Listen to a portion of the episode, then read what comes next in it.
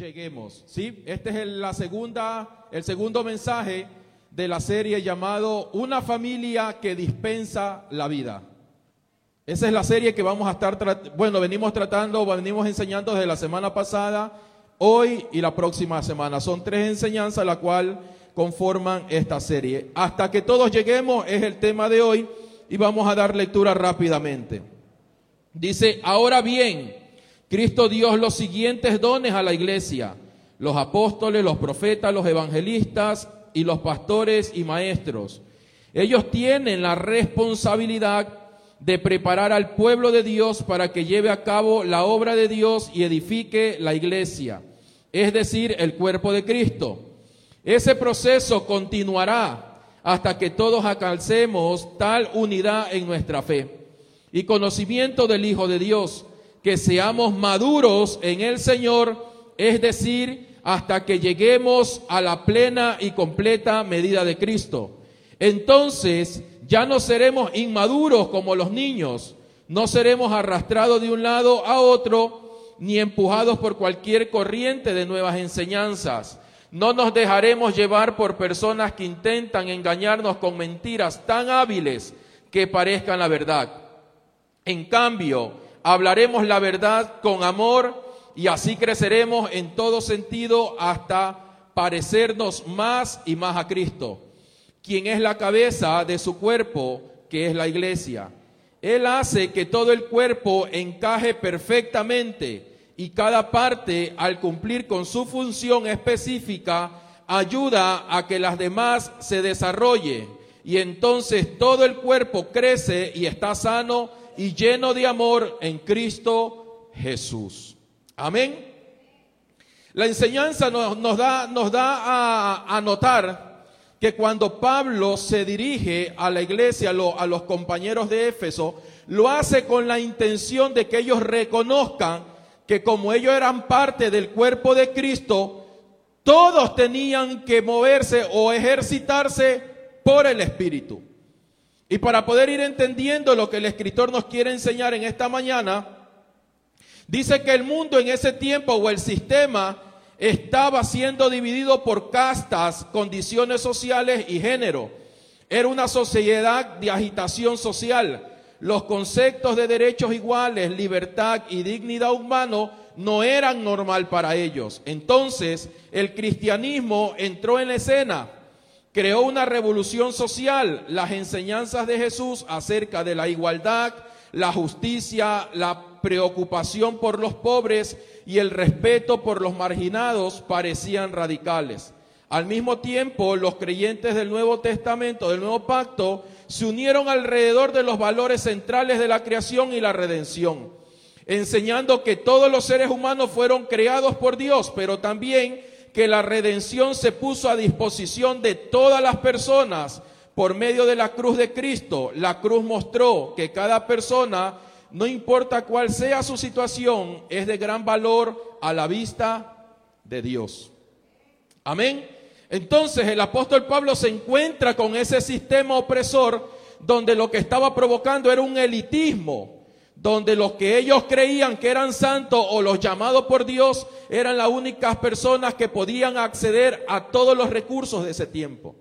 Y es ahí donde vemos que muchas personas fueron marginadas, muchas personas fueron rechazadas, otros eran tan oprimidos por el sistema que lo que ellos hacían eran esconderse en sus casas, porque llegaron a formarle un argumento de que ellos no eran actos para recibir la bendición de Dios. Entonces Pablo se encuentra con muchas personas dentro de la congregación llevando ese patrón de conducta o ese patrón de pensamiento, creyendo que ellos eran, como por ahí decimos, la última ruedita del coche donde no tenían acceso a la bendición de Dios. Y como venían por mucho tiempo formándose ese patrón de pensamiento en las personas, querían replicarlo también dentro de la congregación. Entonces donde ahí vemos esos pensamientos religiosos tratando de excluir a personas porque no cumplen con un, con un, este, con un requisito que ellos lo, lo, lo relacionaban con la parte externa de la persona. ¿Sí? Y muchas veces vemos en este tiempo personas que quieren replicar ese mismo sistema, ese mismo, ese mismo patrón de pensamiento dentro de las congregaciones, donde lo quieren relacionar por los muchos años que llevan congregándose o por la manera como tienen que vestirse o con las personas que tienen que relacionarse, es lo que los identifica como hijos de Dios. Y todo tratan de llevarlo a exteriorizar en las virtudes de las personas. Pero ahí es donde el Señor dice que Él no mira apariencia, sino que mira el corazón de las personas. Hace mucho tiempo atrás las personas creían que la santidad estaba en cómo tenía que vestirnos. Las personas relacionaban la santidad que le agradaba a Dios según como nosotros hablábamos o nos relacionábamos con un lenguaje religioso, que si nos estábamos yendo en contra de lo que ellos creían, pues no éramos bendecidos o no éramos llamados hijos de Dios. Pablo se encuentra con todo este contexto dentro de los Éfesos. Y ahí es donde dice la palabra del Señor en el libro de Efesios capítulo 4, donde Él lo lleva a la persona a entender que no era por lo que ellos tenían o no era por como ellos eran lo que los hacía aceptos en el amado, sino cuánto era la expresión y el fruto del Espíritu que se estaba manifestando los unos con los otros. Por eso las escrituras dicen en el versículo 13 que hasta que todos lleguemos a la unidad de la fe, hasta que todos lleguemos al pleno conocimiento del Hijo de Dios. Porque es en el Hijo donde nosotros recibimos identidad y posición como hijos de Dios. No es en lo que yo pueda aportar o en lo que yo pueda ayudarle a Dios, sino en recibir lo que Él ya me dispensó en su Hijo. Es ahí donde encontramos o es ahí donde nosotros nos posicionamos como hijos de Dios. La palabra del Señor dice en Juan capítulo 1, dice que a los suyos vino y los suyos no le recibieron. Mas los que creen en su nombre les ha dado la potestad de ser llamados hijos de Dios. ¿Acaso el Señor habló algo sobre la vestimenta? ¿Acaso el Señor habló sobre los bienes que tenemos? Dice, si lo reconocemos a Él y lo recibimos en nuestro corazón. No hemos sido engendrados por voluntad de hombre, sino por su voluntad. Entonces es ahí en el Hijo donde nosotros recibimos identidad. Es en el Hijo donde nosotros vamos a entender el poder de la unidad en el cuerpo de Cristo. Hebreos capítulo Dios dice que el Padre preparó cuerpo para que el Hijo establezca su reino aquí en la tierra, que fue Jesús el judío. Jesús fue el cuerpo que el Padre prepara para que su reino se establezca en la tierra. Pero el otro cuerpo que el Padre prepara es la iglesia para que esa gloria, para que ese gobierno del Padre sea manifestado y expandido. Y les tengo una buena noticia. Ustedes son parte de ese cuerpo.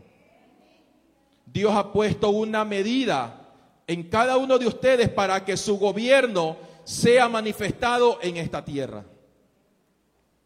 Dios no nos escogió, vuelvo y repito, por cuanto nosotros sabíamos cuánto era la elocuencia terrenal. No, no, no, no. Dios nos escogió porque nos amó.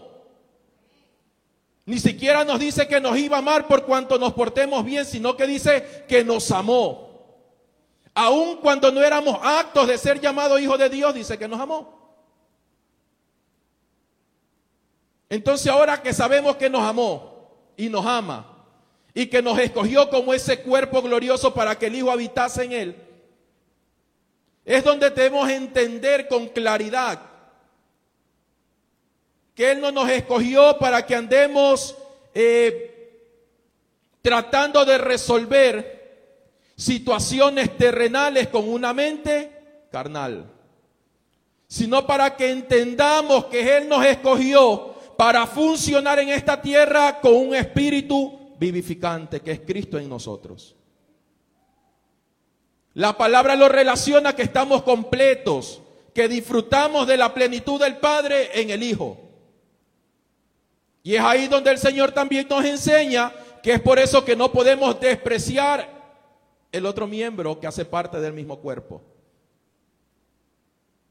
En la unidad, dice la palabra de Dios, es donde todos crecemos. A medida como yo esté funcionando, es lo que va a provocar que mi otro hermano crezca. Es por eso que él relaciona o ilustra a la iglesia con el cuerpo, porque el cuerpo está, está, este, está dividido por muchos miembros, o está conformado, la palabra correcta, por muchos miembros. Todo ese sistema divisor, que todo lo que ellos querían recibir lo hacían por beneficio propio, es lo que Jesús establece a través de la palabra y va en contra de lo que el sistema había establecido en ese tiempo. Es, porque, es por eso que Jesús representaba para ellos una, una amenaza, no por cómo él vestía, sino por la vida que portaba. Porque la vida que él impartía traía justicia y verdad. Cada palabra que él impartía provocaba que lo que estaba separado se una. Cada mensaje que él daba provocaba que lo que estaba desconciliado se reconcilie. Cada vez que él impartía una palabra o manifestaba el poder de Dios a través de milagros y prodigios, provocaba que lo que estaba desordenado se ordene. Entonces, alguien que viene operando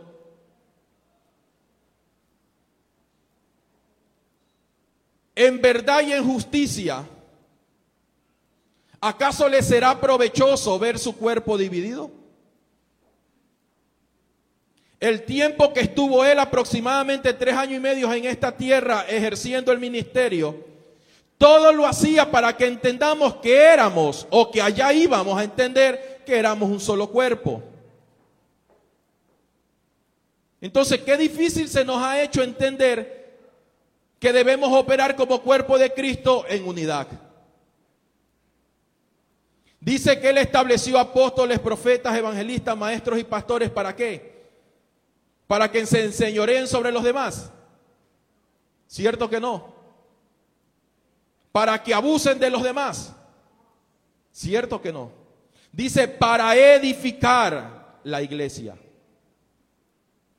Para que todos los que hacemos parte del cuerpo de Cristo entendamos cuál es nuestra función. Porque el día que entendamos cuál es nuestra función, a qué Dios nos llamó, vamos a producir, vuelvo y reitero, a que mi otro hermano crezca. Depende la responsabilidad con la que estamos recibiendo este llamado, que los otros miembros del cuerpo crezcan.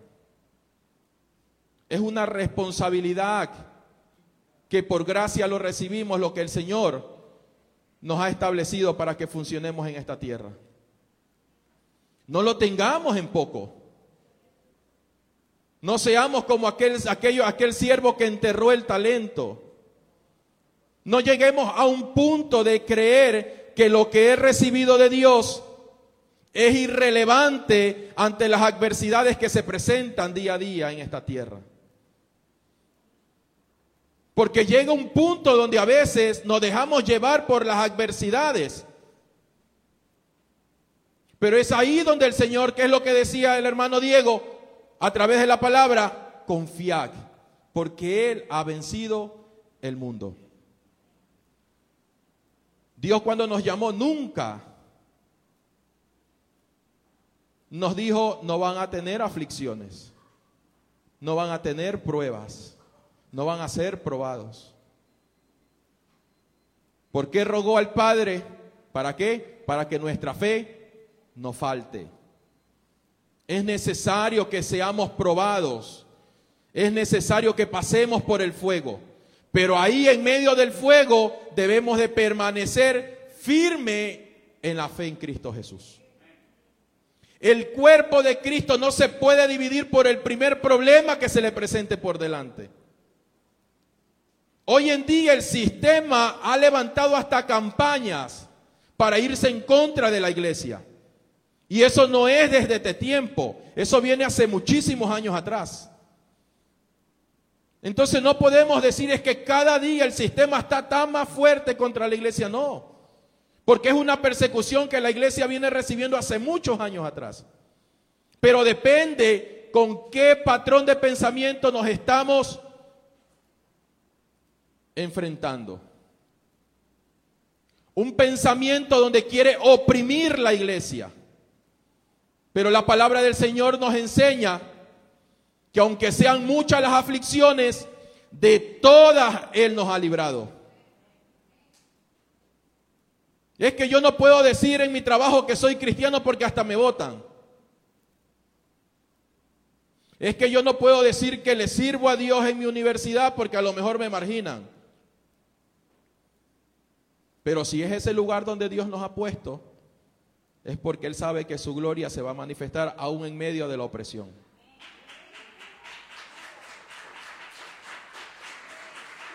El cuerpo de Cristo no fue levantado para estar en cuatro paredes. Porque de qué sirve que la sal esté dentro del salero? ¿De qué nos sirve? Necesitamos salir a predicar, a dar a conocer estas buenas nuevas de salvación. Tenemos, necesitamos evangelizar. Porque si no evangelizamos no vamos a tener a quien disipular. Y créanmelo, que si llegamos a ese punto que Dios nos guarde, vamos a ver como resultado estar hablando los mismos 20, 30 de siempre, tratando de ponernos la mano, de orar los unos por los otros, y van a pasar 10, 20 años mirándonos el rostro las mismas personas. Es tiempo que la sal, como nos ha llamado el Señor, salga, se movilice a dar a conocer el Evangelio de Jesucristo. Cada uno de los que estamos aquí y los que nos están viendo a través de, de las redes sociales saben que tenemos un llamado a servir. Tenemos que tener ese como dijo, dijo el, profeta Jeremías, es algo que tengo dentro de mí que me consume. Aunque él quería evitar el llamado, poniéndole excusa que porque era muy joven, el Señor le dijo tan solo, abre tu boca, porque no vas a ser tú, voy a ser yo quien voy a hablar a través de ti. ¿Cuál es la excusa que le hemos estado presentando al Señor por mucho tiempo? ¿Cuál ha sido ese pretexto que le hemos estado diciendo, Señor, por esto y por lo de acá no puedo servir? ¿Qué es lo que el enemigo metió en la mente del creyente, del Hijo de Dios, que lo ha estado neutralizando en el desarrollo de su asignación? La palabra del Señor dice que toda fortaleza se rompe, pero no está hablando de una fortaleza exterior. Está hablando de lo que a través del tiempo se va formando en nuestros pensamientos. Señor, no hago esto porque después me pasa lo de acá. Y comenzamos a ver espíritus fueras cuando sabemos que la oposición muchas veces se forma dentro. El apóstol Pablo en el libro de Romano dice, ¿cuántas veces quise ir a ustedes? Pero el adversario se ha opuesto para que no vaya. Pero más sin embargo, ¿dónde terminó el apóstol Pablo? Visitando Roma. Él creía que ir en su tiempo era lo correcto. Y a veces no es cuando yo quiero, sino cuando el Señor me lo permite. Pero este hombre, a pesar de ser perseguido, este hombre, a pesar de que fue traicionado,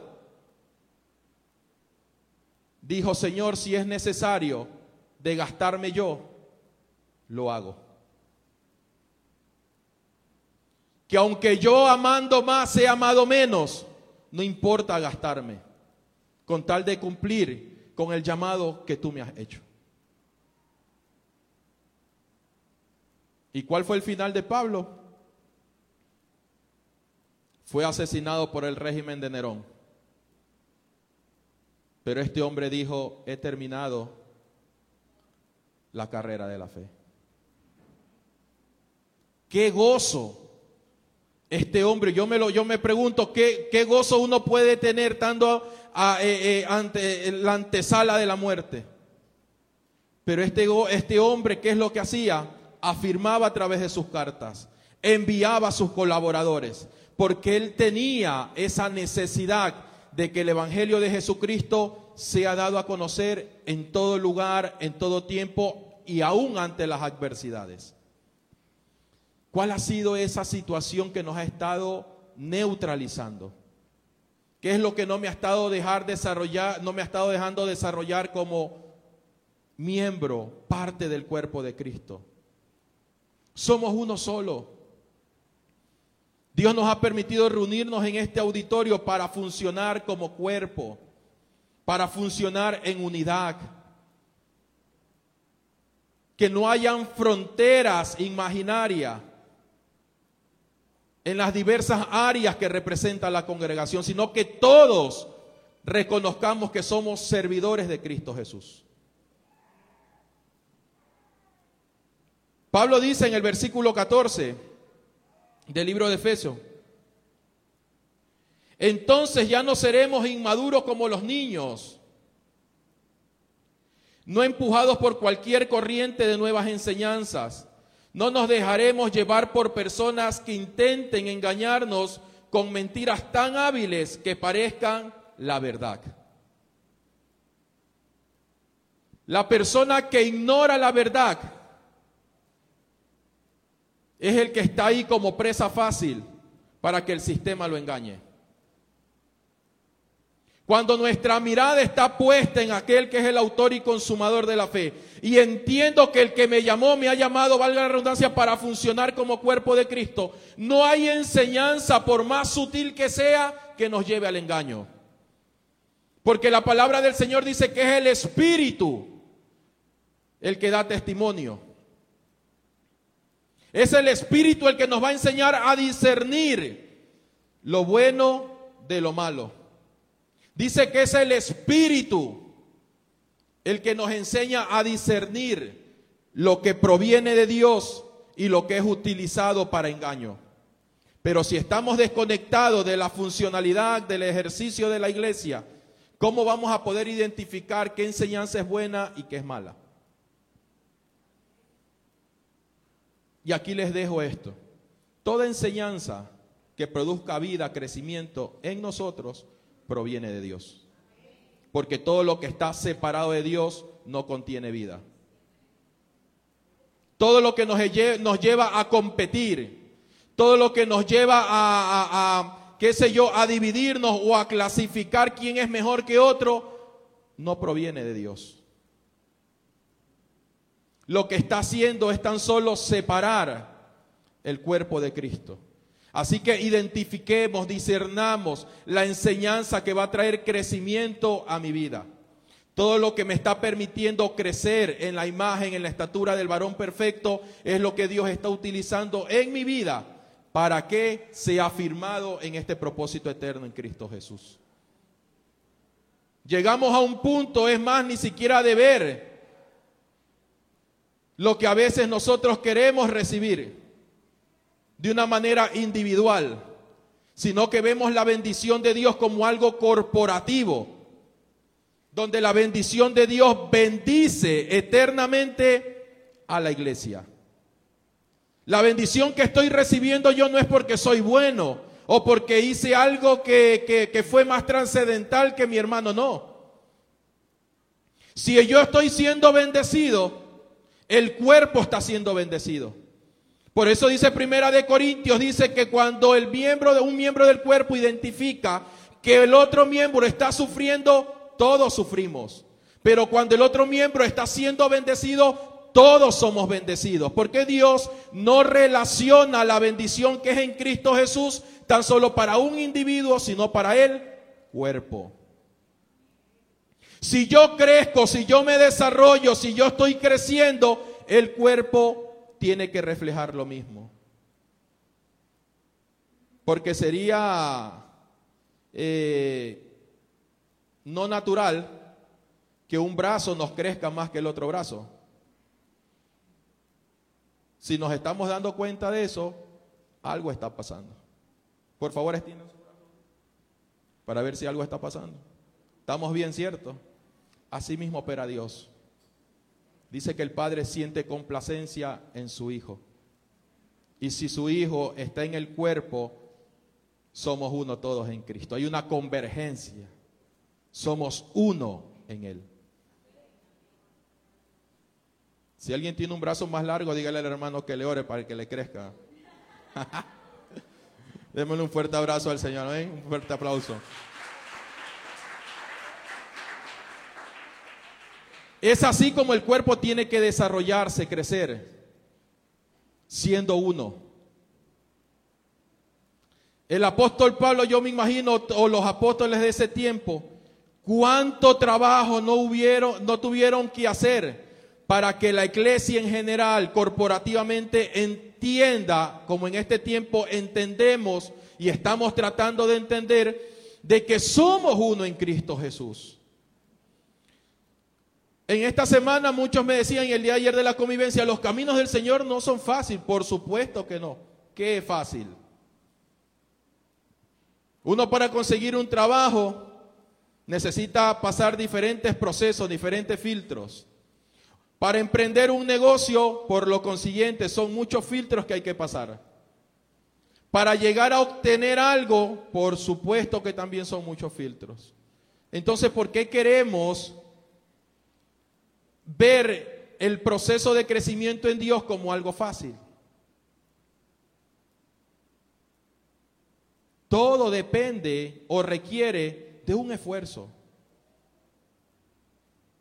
El esfuerzo en Cristo Jesús no es para recibir algo, sino para entenderlo. Porque si nosotros tendríamos que hacer un esfuerzo para recibir algo, sería en vano la cruz. Sería en vano la obra perfecta y redentora de Cristo Jesús en nosotros. Dios no nos llamó para añadirle algo a lo que ya es consumado. Dios nos llamó para entender, operar en lo que ya es consumado. Y quiero irme, por favor, un poquito al otro extremo, porque podemos también caer en el error de decir que, bueno, como ya todo es consumado, ya no debemos de hacer nada. Consumado está en el espíritu. Pero mientras estemos en este cuerpo, el alma necesita llegar a la estatura del varón perfecto la carne necesita ser sujeta al espíritu. Y es por eso que el apóstol Pablo lo relaciona la transformación de la persona a través de la renovación de nuestro entendimiento. Eso quiere decir que estamos en el ya, pero todavía no. En el espíritu estamos perfectos, pero el alma necesita ser perfeccionada llegar a la unidad de la fe, al pleno conocimiento del Hijo de Dios, a la estatura del varón perfecto. La transformación no es de la noche a la mañana. La transformación de nuestras vidas es algo progresivo, donde todos los días necesitamos permanecer en esa cruz. Donde todo lo que es del alma necesita ser crucificada. Esas áreas débiles de nuestras vidas necesitan ser crucificadas. El apóstol Pablo dice, despojaos de toda obra de la carne, porque aún habían secuelas que si lo hacíamos pasar por desapercibido se podía convertir en una piedra de tropiezo más adelante. Hay muchas personas que dicen, pastor, pero ¿por qué voy a la iglesia y cuando salgo no me pueden hacer nada porque de nuevo me da coraje? Entrega esa área de tu vida. Porque si tú quieres domesticarla, tarde que temprano, será piedra de tropiezo. Por eso es que el Señor nos enseña a través de las escrituras que no nos creamos sabios en nuestras propias opiniones, sino que aprendamos a ser perfeccionados en el Hijo. Eso tampoco quiere decir que cuando hay personas que saben que tienen una debilidad o algo que necesita ser entregado, dice, no, estoy en el proceso, proceso que ya lleva 10 años con lo mismo. ¿Cuántos más años necesita para que ese proceso termine? Ya no se trata de, que, de que Satanás se me levantó, no. Necesita que la carne sea crucificada. Necesita que esos pensamientos que están separados de la voluntad de Dios tienen que ser llevados a la obediencia de Cristo. El Señor dice que ya no es nuestra mente, sino que operamos en la mente de Cristo, donde todo está sujeto a la obediencia, está sujeto a la justicia y a la verdad de Dios. Amén. Así que otro día no digamos que fue el enemigo que se nos pasó por delante, sabiendo que esa debilidad de la carne necesita ser entregada. Si quieres ir en pos de mí, toma tu cruz y sígame. Decíamos que esa cruz no es el esposo ni la esposa, ¿cierto?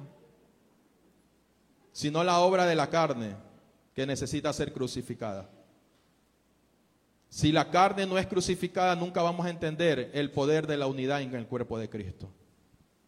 La carne nos va a llevar a competir. La carne nos va a llevar a ofender por ser mejor que los demás. La carne nos va a llevar a murmurar, a cuestionar, a señalar, a mirar los problemas ajenos. Por eso les decía hace un momento que todo lo que no proviene de Dios divide. Todo lo que no proviene de Dios separa, desconcilia. Pero no se preocupen. Les tengo un mensaje y un consejo. Bastémonos en su gracia para que su poder se perfeccione en nuestras debilidades. No tratemos de cambiar por nuestra propia fuerza, porque lo único que vamos a poder es cambiar nuestras, eh, nuestras actitudes. Cuando ponemos las cosas en nuestra fuerza, lo único que cambia son actitudes. El que tomaba, deja de tomar. El que consumía algún tipo de sustancia de adicciones, lo deja de hacer. Cambio de actitud, pero la naturaleza sigue siendo la misma. Y la palabra del Señor dice que es necesario en el libro de Hebreos que salga lo primero para que se establezca lo último. Y no habla de ¿De qué no habla? Lo que decíamos ahorita. ¿Perdón? De actitudes, sino de naturaleza. Tiene que ser quitada esa naturaleza adámica para que la naturaleza divina de Dios se entrone en nosotros.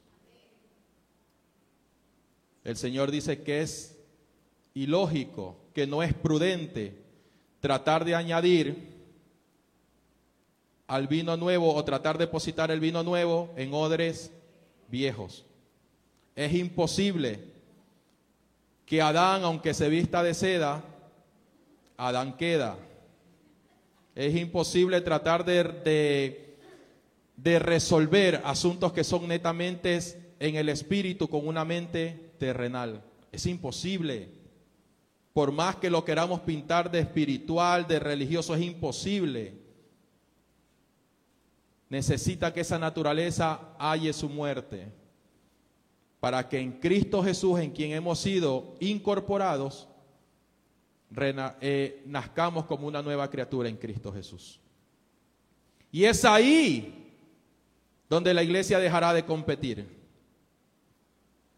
Y es ahí donde comenzaremos a clasificar quiénes son los más ungidos y quiénes son los menos ungidos. Es ahí donde comenzaremos a dejar de pensar, no es que más tiempo o más espiritual es cuando yo voy a la iglesia que cuando estoy en mi casa. Hay personas que creen que son más espirituales que cuando leen la Biblia, que cuando tienen que darle un consejo a sus hijos. No es que en la Biblia me siento fortalecido con la coraza de justicia. pero al hijo lo quiere partir en dos. Recibe. Y el Señor que nos enseña que corrijamos en amor. Porque cuando lo hacemos desde un rencor, desde un odio, lo único que estamos provocando es que las relaciones se rompan. Por eso es que hay muchos padres, perdón, muchos hijos ofendidos con sus padres, porque creyeron que la corrección tenía que ser con insultos, con palabras de maldición y sin número de cosas que tiempo atrás hasta nosotros mismos cometíamos. Pero bendito día, bendita gracia que nos alcanzó, que nos, nos hizo entender que la corrección tiene que ser en amor. Es verdad que es necesario que tenemos que usar la vara, sí, pero en amor. Ya no para destruir la integridad o la moral de nuestros hijos, sino que la corrección tiene que provocar que esos hijos sean personas entendidas y fundamentadas en Cristo Jesús. Amén. Vuelvo y repito porque es un, mensaje, un versículo muy interesante cuando Pablo dice que la autoridad delegada por el Señor en él era para construir, no era para destruir a nadie. Aunque sus exhortaciones eran fuertes, pero no destruían. Aunque sus exhortaciones hacían confrontar el error de la iglesia o de la congregación, no destruían, sino que esas personas cada día crecían más en amor y en paciencia. Pero todo ese proceso que estos hombres tuvieron que pasar tenía un solo fin, de que la iglesia entienda que el servicio que tenían que manifestar en, el, en medio del sistema era en unidad. Hoy en día estamos viviendo un contexto de lo, un mal contexto de lo que es servir en el Señor. Muchos creemos que tan solo servimos al Señor cuando venimos los domingos a la congregación. Recibimos bien a las personas, atendemos bien a los niños abajo, recibimos, saludamos, nos despedimos cuando, bajamos y el día y en el momento que pasamos la puerta, dejamos de servir. Y creemos que tan solo hemos sido llamados para servir dentro de este auditorio. Pero ¿qué estamos haciendo afuera? ¿Dónde está la unidad de la cual estamos aprendiendo? El Señor dice, delen de beber al sediento, de comer al hambriento, de vestir al desnudo. Pero ¿qué estamos haciendo? Familias que no están expresando la vida de Cristo en los hogares. ¿Cómo vamos a poderle exigir a nuestros hijos que vengan a la congregación? Si ellos no necesitan eh, como prioridad venir a la congregación. O, remito lo que estoy diciendo. Ellos no están necesitando llegar a un auditorio, lo que están necesitando es la vida del Señor a través de nosotros.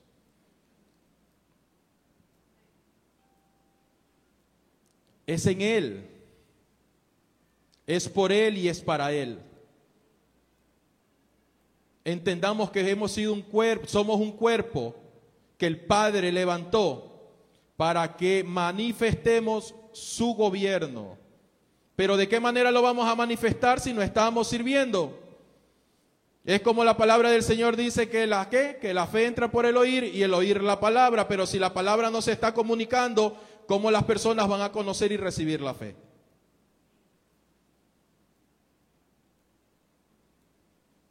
Es que yo necesito que me pongan un, una, ¿cómo es? Una plataforma para predicar la palabra de Dios. No, hagámoslo en el barrio. Hagámoslo en el trabajo. Hagámoslo en, eh, en, el lugar de estudio. Esa es la mejor plataforma para poder, para poder darlo a conocer a Él. Que no nos importe lo que diga el sistema de nosotros. que nos importe cuánta complacencia el Padre está recibiendo o está eh, sintiendo a través de la manifestación de sus hijos en el cuerpo. Es el único que produce complacencia al Padre. Pero si el Hijo no, está dando, no se está dando a conocer, ¿qué complacencia nuestro Padre podrá recibir? Es tiempo de servir. Es tiempo de dedicarnos al reino y su justicia, porque todo lo demás os será añadido. No permitamos que el sistema nos haga transversar el mensaje y nos esté llevando primeramente a las añadiduras y no a dedicarnos al reino y su justicia. Todo lo que está en Él llevará muchos frutos. El que permanece en el Señor y el Señor en Él dará muchos frutos. Ojo, primero es el que está en Él. Y no estoy hablando de un fruto específicamente económico. Estoy hablando de fruto de una expresión de vida. Porque ya todos lo sabemos, sabemos, pero es muy importante que lo repita. Hay muchas personas que tienen todo el dinero, pero no tienen amor. Tienen todos los bienes, casas por donde sea, pero no tienen paz en su corazón. Es por eso que no es ni una cosa ni la otra, son las dos. Son las dos. Porque también eh, caímos en el error cuando creíamos que servir al Señor tiene que ser todo y allá que la familia viva como sea. Aquí está el primero que cometió ese error. Tratando como Pinky Cerebro tratar de conquistar el mundo, pero estaba perdiendo cosas en mi casa, en mi hogar.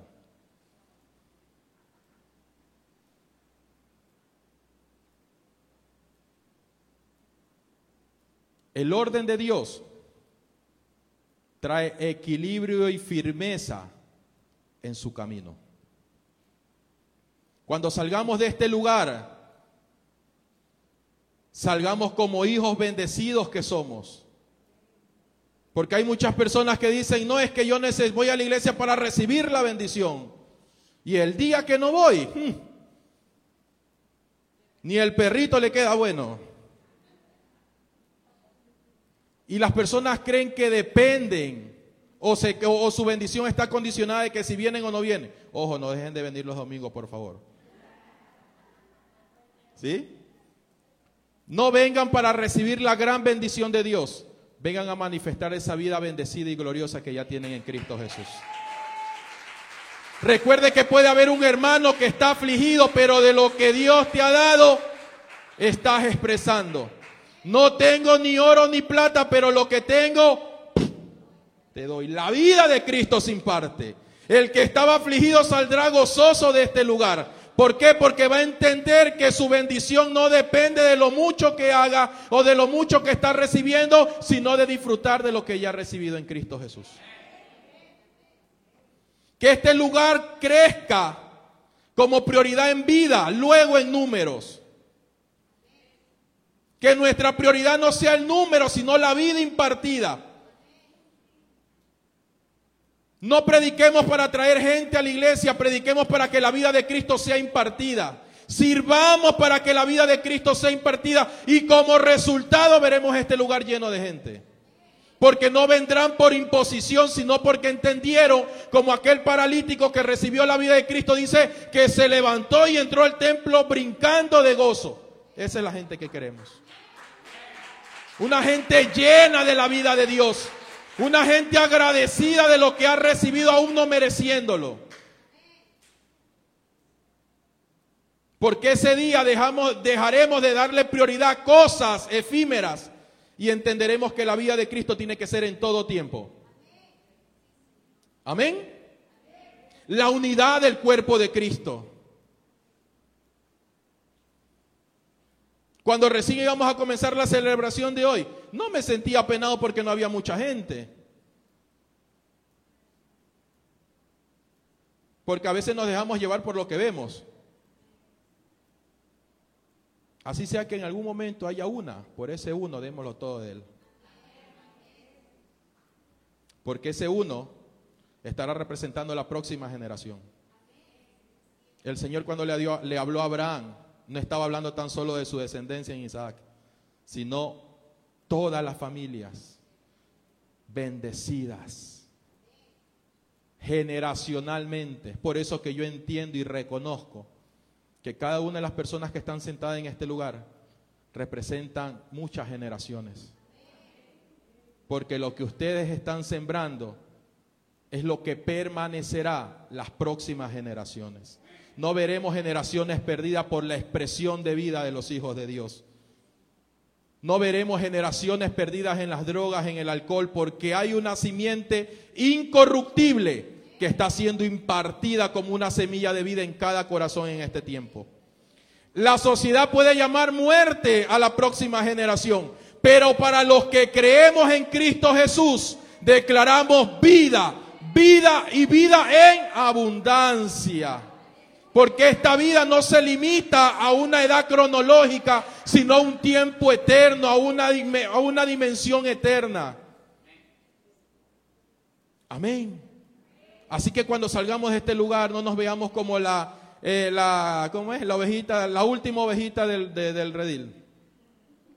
Como hijos, ya no tengamos mentalidad de oveja. Somos hijos de Dios. Somos hijos que obedecemos a un Padre.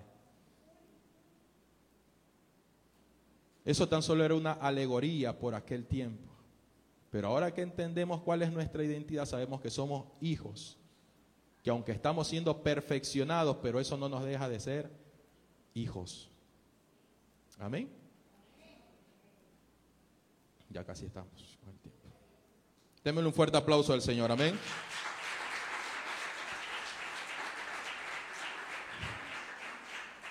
Y vamos a compartir los últimos cinco puntos Rápidamente dice, necesitamos comprender que Cristo vino hace dos mil años atrás y necesitó cuerpo para establecer el reino de su Padre.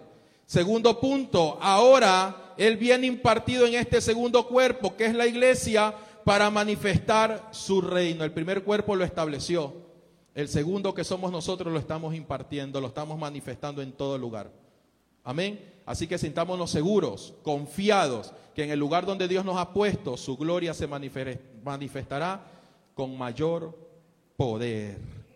Tercer punto, debemos pasar de ser receptores a ser agentes de impartición para dispensar la vida de Cristo. En pocas palabras lo resumo como dijo el apóstol Santiago, dejemos de ser oidores y comencemos a ser hacedores de su palabra.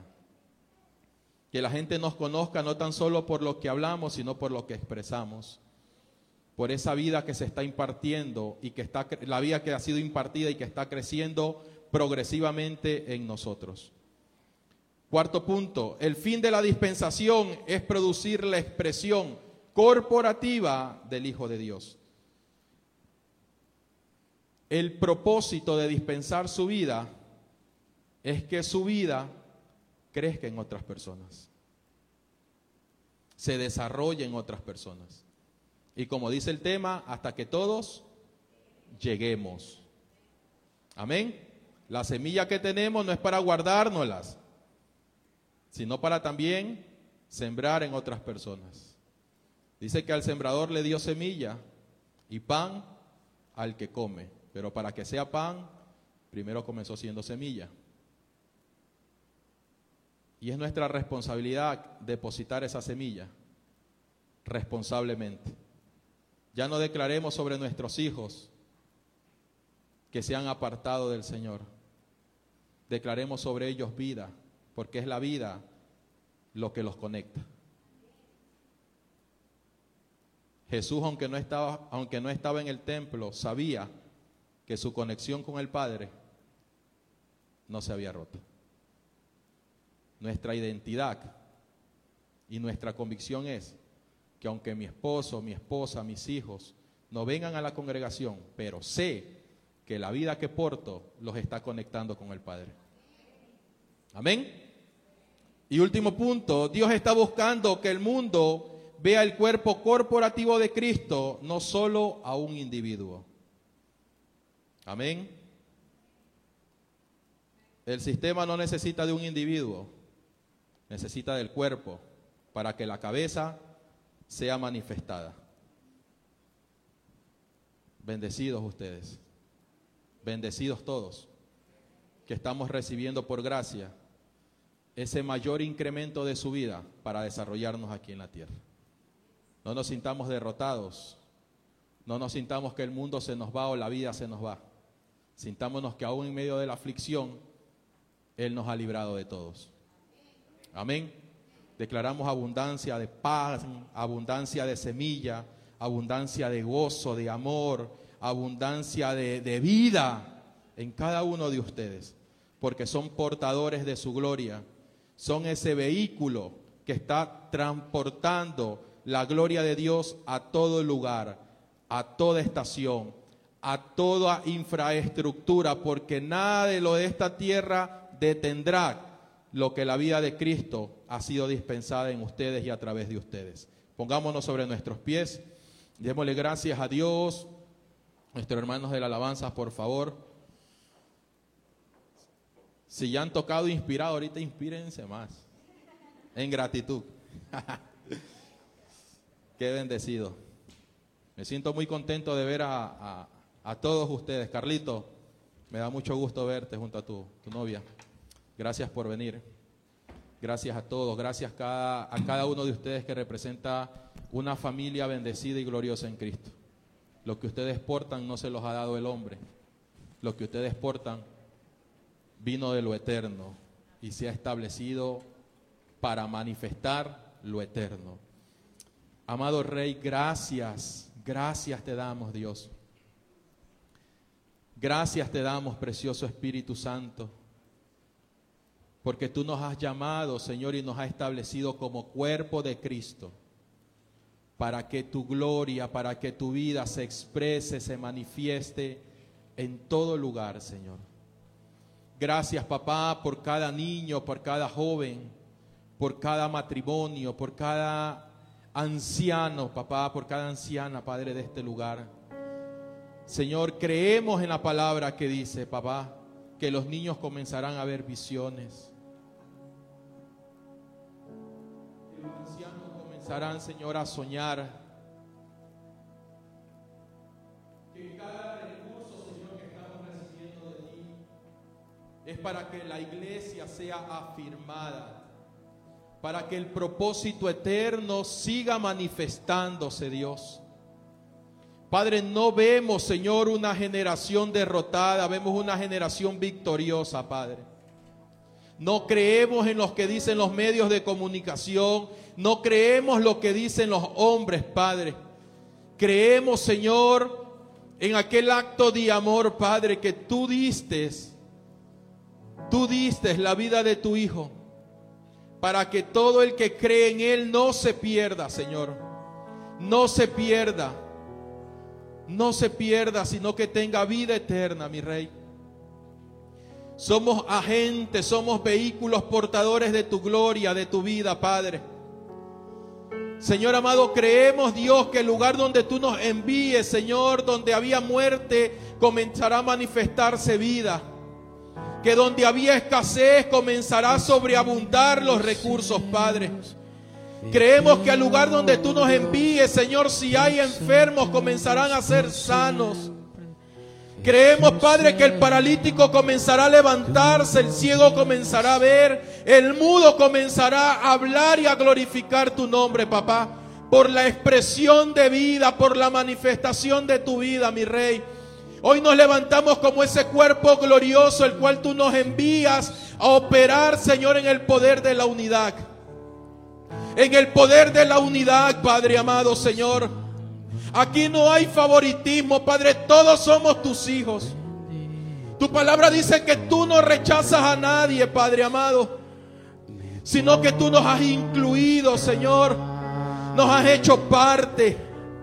Nos has hecho parte, Señor, de la eclesía, del cuerpo de Cristo, papá. Gracias, Espíritu Santo de Dios. Gracias, Espíritu Santo. Gracias, Señor. Padre, han sido muchos los argumentos que han estado oprimiendo, Padre, el avance del reino. Pero creemos, Señor, que las armas que tú nos has dado, Señor, no son carnales, sino poderosas en Dios. Y creemos que todo argumento se está rompiendo en esta hora, Padre. Todo lo que estaba neutralizando, todo lo que estaba oprimiendo, Padre, el avance el desarrollo de los hijos de Dios en esta hora declaramos que es quebrantado, Dios. Declaramos libertad por la palabra. Declaramos libertad en los matrimonios. Declaramos libertad en la manifestación gloriosa de los hijos de Dios, papá. Nada ni nadie, Señor, se, se, opondrá a que tu voluntad se manifieste, a que tu gloria se manifieste, Padre. Los niños comenzarán a ser usados, Padre los jóvenes comenzarán a ser usados. Los matrimonios comenzarán a ser usados. Los ancianos, papá. Todo es un mismo espíritu. Todo es un mismo pensamiento. Todos sujetos a un mismo propósito, Dios. Para que tu gloria se manifieste poderosamente, Padre. Declaramos que todo pensamiento, Señor, de miseria, de pobreza, Señor, es quebrantado en esta hora, papá. Ya no veremos más hijos de Dios con pensamientos de miseria por causa de la revelación de tu palabra, Padre. Por causa de la revelación de tu palabra, toda fortaleza se rompe en el nombre de Cristo Jesús. Toda tiniebla retrocede, desaparece. Toda tiniebla que es la ignorancia, Padre amado, se disipa en el nombre de Cristo Jesús por causa de la verdad.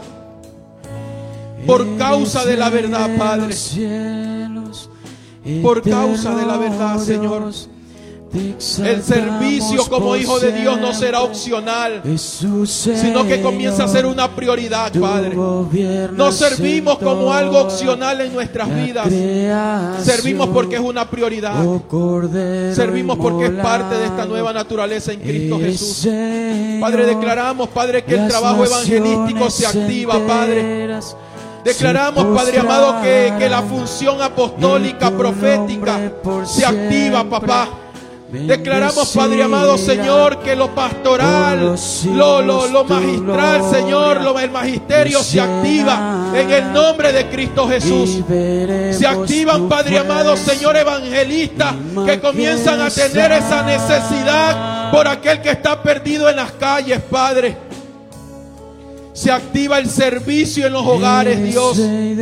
Se activa el servicio en las calles, en la congregación, en todas las esferas sociales. Se activa, Padre, esa necesidad, ese anhelo ferviente, Padre, por darte a conocer a ti. En el nombre de Cristo Jesús, Señor. Toda apatía, Señor. Todo conformismo, Padre.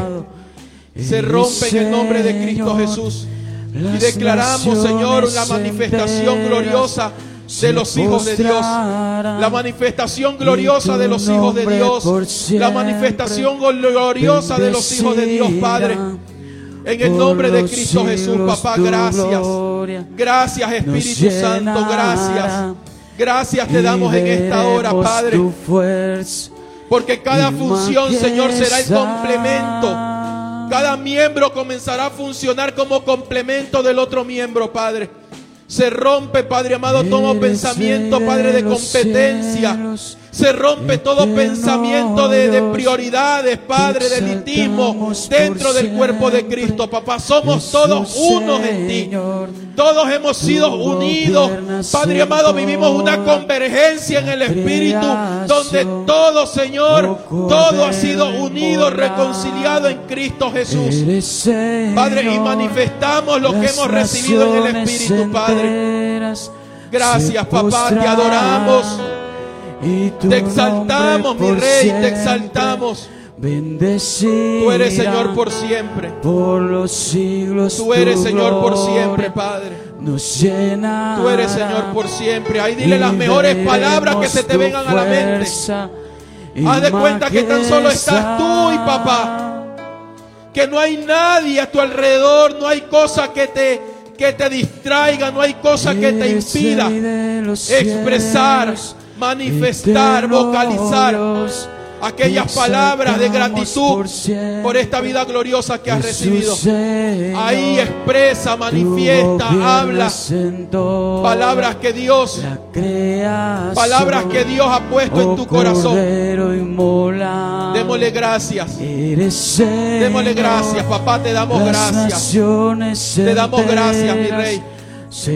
Te damos gracias, mi Señor. Y tú eres digno de alabanza, de exaltación.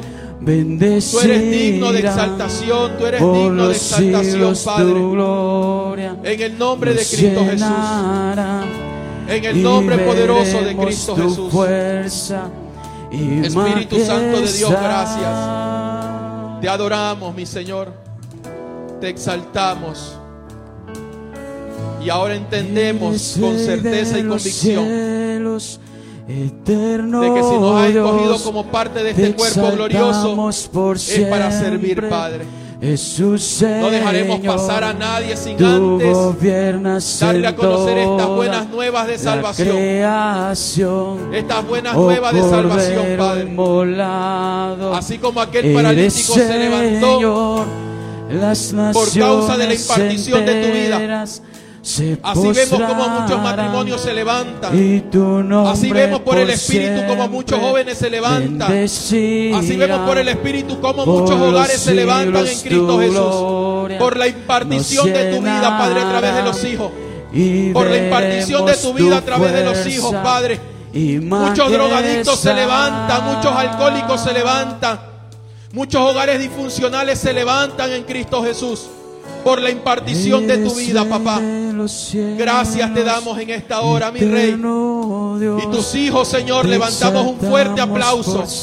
Levantamos un fuerte, fuerte, fuerte, fuerte, fuerte aplauso a nuestro Señor. Amén. La creación. Gloria a Dios. Oh Cordero Aleluya. inmolado, eres Señor. Aleluya. Santo es el Señor. Amén. Gloria a Dios. Ahora sabemos que ya no caminamos solo, sino que Él en nosotros. Y si Él en nosotros, ¿quién podrá contra nosotros? Amén. Eh, vamos a orar por las ofrendas. Nuestros hermanos ungieres, por favor. Eh, las personas que deseen algún sobre, las personas que deseen algún sobre pueden hacerlo. Y asimismo también nos despedimos de toda nuestra familia gloriosa, bendecida en Cristo Jesús, que estuvieron conectadas. Les amamos en Cristo. Eh, ustedes son ese motivo, ese motor por el cual día a día nos levantamos en fe creyendo que el mismo Espíritu que está operando, restaurando, transformando en Ecuador, lo está haciendo a nivel del mundo entero. Bendecidos en Cristo Jesús y les enviamos este fuerte aplauso porque les amamos. Bendecidos.